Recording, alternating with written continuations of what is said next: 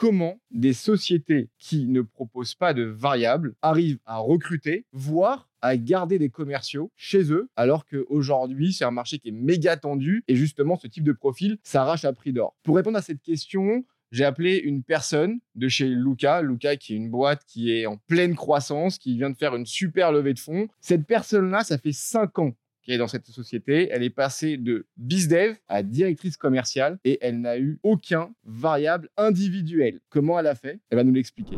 Concrètement, est-ce que le fait de ne pas mettre de variable chez Luca, ça fait partie de l'ADN même de la boîte, c'est-à-dire à la création, genre vous avez dit, OK, euh, nous, on mettra pas d'ADN quoi qu'il arrive. Alors, pour te donner un petit peu d'historique, Lucas, c'est une boîte qui a été créée il y a plus de 20 ans. La suppression euh, du variable individuel, ça a été décidé en 2015. Alors, autant te dire que là, dans le département commercial, il y a plus personne qui était présent à cette époque. Pourquoi est-ce que ça a été décidé? Alors, pour un, tout un certain nombre de raisons. Déjà, euh, c'est beaucoup plus simple de gérer une équipe commerciale sans variable. Ça veut dire que tu n'as pas de plan euh, de, de, de, de plan de commissionnement à créer, à renégocier chaque année. Ensuite, ça crée un certain climat, et notamment un climat d'entraide. C'est-à-dire que chaque nouvelle recrue, ça va être vu comme quelqu'un qu'il va falloir aider à progresser rapidement et non pas comme un potentiel concurrent. Euh, une autre chose, c'est que ça va garantir une vente qualitative. Euh, les sales vont pas aller voir les devs pour leur demander d'adapter leur roadmap euh, potentiellement pour un besoin qui n'est pas représentatif euh, du, euh, du marché. C'est quoi le, le- le temps moyen qu'une personne aujourd'hui reste chez Luca? Alors, vu qu'on recrute énormément, euh, je, pen- je pense que si je prends euh, l'ancienneté moyenne dans l'équipe sales, ça doit pas être très élevé. Mais, euh, mais ce que je peux te mettre en, avant à nouveau, bah, c'est c'est, c'est le turnover qui est inférieur à 7%. On a beaucoup de personnes qui sont là depuis longtemps quand même. Euh, mais je pourrais pas te donner une, une durée moyenne parce que en fait elle est, bah, elle est assez faible parce que les gens viennent d'arriver. Est-ce que c'est pas indiscret de demander c'est quoi le taux d'achievement, donc le taux de personnes qui atteignent leurs objectifs, de Mhm. voir qui les dépassent Alors, si je regarde au niveau de l'équipe, euh, là en 2022, dans mon équipe, on était à presque 125% d'atteinte des objectifs. Ensuite, si je regarde au niveau Ça va vous individuel, faire des coms, les mecs. hein. Vous avez tous bien travaillé.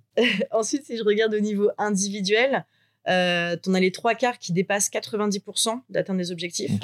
Et ceux qui les dépassent pas, généralement, c'est des personnes qui sont encore en période d'essai. Et vu que tu as un aspect assez cyclique quand même dans le cycle de Bien vente, sûr.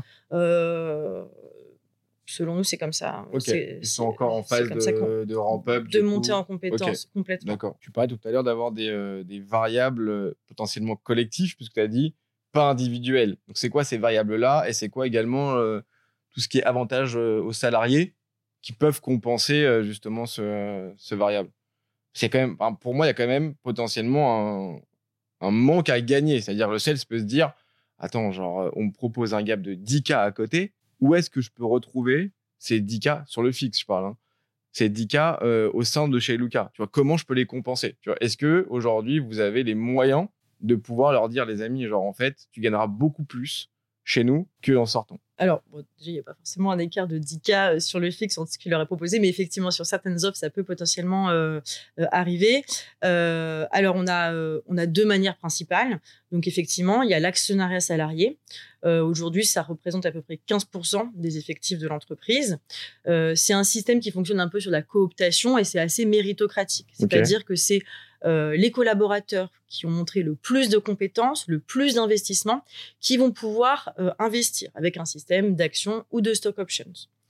Euh, donc il y a ça d'une part. L'autre élément, c'est aussi qu'à partir de trois ans d'ancienneté, on a la possibilité de choisir notre propre salaire.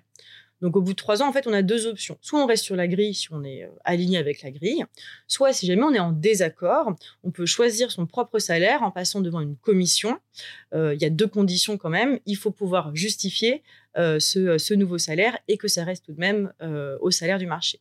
Maintenant, est-ce que justement, un jour, vous pensez que vous allez mettre du variable pour se dire, OK, en fait, là, on doit, on doit encore plus investir sur nos, euh, sur, nos, euh, sur nos gars, sur notre équipe commerciale. C'est les bons qui partent. On a beaucoup investi dessus. Il faut qu'ils restent. Est-ce que justement, le fait de mettre un variable est une question qui, euh, qui peut se poser chez Lucas un jour? Peut-être qu'elle se posera chez Lucas un jour. Aujourd'hui, c'est pas le cas.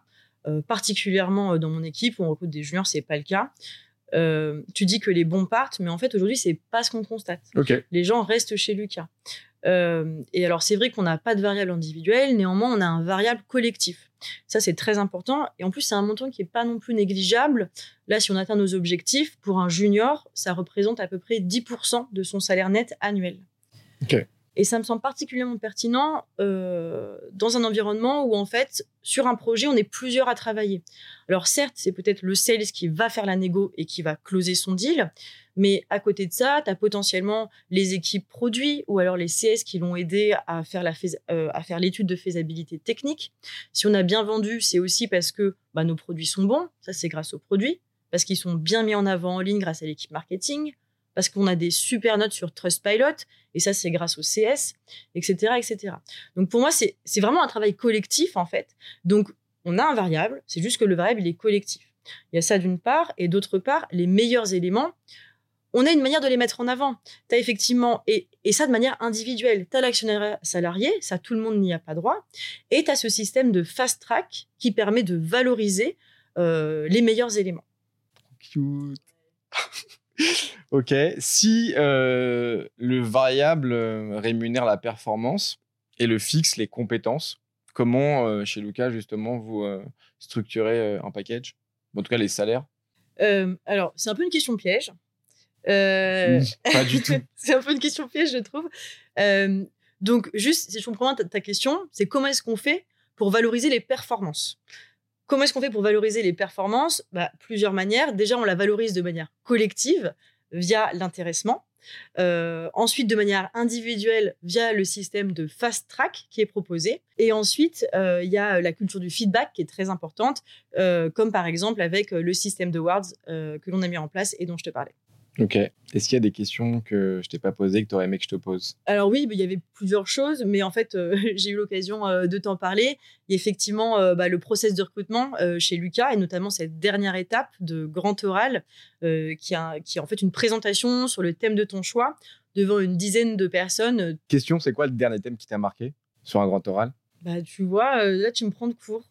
on en a vu un sur les huîtres sur les huîtres Ouais, ça avait été assez original. Mais sinon, euh, les thèmes sont quand même assez classiques, euh, même si les candidats pensent prendre beaucoup de risques, parce qu'effectivement, c'est euh, c'est bah, original de faire une présentation non professionnelle, mais dans les faits, c'est très souvent un sport, une passion, un voyage. Ok. Et après, ça, il arrive à faire la relation avec le sales. Petit tips pour les prochaines personnes qui, qui vont chez Lucas. Hein. Un truc un petit peu plus original et pas forcément sur le site. Exactement. Et du coup, j'en profite, on a une cinquantaine de postes ouverts. Donc, on recrute beaucoup. Donc, n'hésitez pas à postuler. N'hésitez pas à postuler. Thanks. Vous pouvez retrouver cet épisode en intégralité ainsi que l'ensemble de nos podcasts sur wearesales.io. Tous les 15 jours, nous partons ensemble explorer les thématiques et sujets brûlants de la vente B2B. We Are Sales by Dreamcatcher Sales, le podcast créé par des commerciaux pour des commerciaux.